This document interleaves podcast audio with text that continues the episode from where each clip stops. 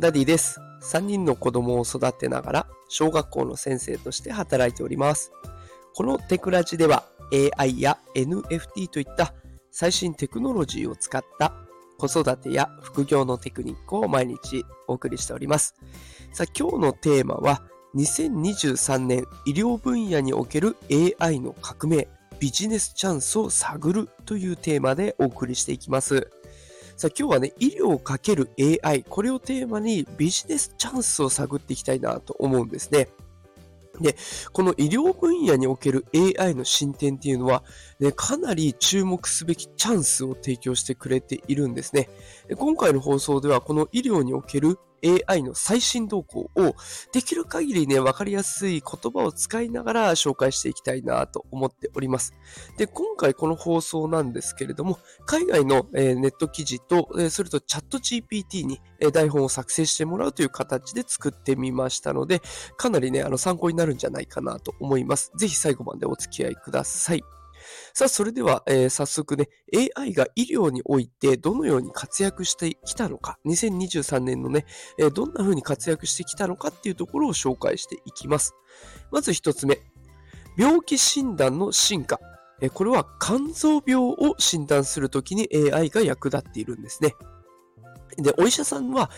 AI を使って患者の体の中の情報を分析して、病気が何かを正確に判断できるようになったそうです。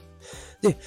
AI を使うことで、普通の人の目では見えないような小さなデータも分析できるので、お医者さんがね、より良い診断を下す手助けになったということで、病気診断が進化したということなんですね。で、二つ目、臨床試験の効率化。えシアトルにある、えとあるセンターがありまして、これは病気の関係を研究するセンターですね。そこでは AI を使って、がんの臨床試験に参加する患者を見つける作業を早くしたらしいです。で、がんの臨床試験ですから結構ね、重たい試験になってきます。それに参加してくれる患者を見つけるのを AI が早くしてくれたんですね。で普通、医者はたくさんの患者の記録を一つ一つ読んで、試験に参加できる患者を探すっていうのが通例らしいです。ただ、AI を使うとこの作業がとても早くできちゃうんですね。AI はたくさんの記録を素早くチェックして、で試験に合う患者を探すのにすごく役立っているということでした。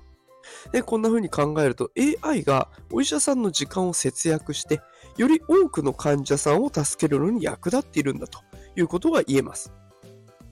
で、今後のね、AI 医療に関しては、アプリケーションのトレンドが出てきそうです。で、一つ目、トレンドどんなものがあるかっていうと、会話型の AI、これが拡大しそうなんですね。でこれって患者さんがどんな症状を持っているかを AI がチェックする技術らしいです。で、病院に行く前の準備とか予約の手伝いもしてくれるっていうことでかなりね、サポートしてくれそうです。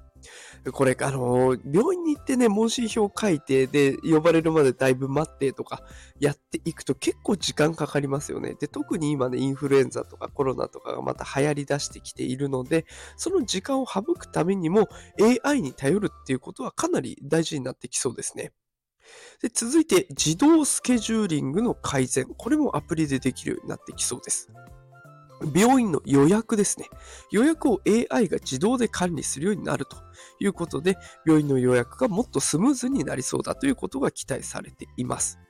で、最後、トレンドの3つ目としては、体の情報とウェアラブルデバイスのデータの統合。ちょっと難しい言葉出てきましたが簡単です。あの、患者さんの体の情報をチェックするための小さな機械。えこれをデータを一緒に分析していくんです。で、チェックするための機械っていうのが、例えば Apple Watch なんかがね、一番わかりやすいかもしれません。身につけているだけで、心拍数とか、あとはね、呼吸の違いだったりとか、いろいろ分かってきますよね。でそういった身につけられる機械からデータを分析して、患者さんに合った治療法を見つけられるようになるということが今後ね、期待されております。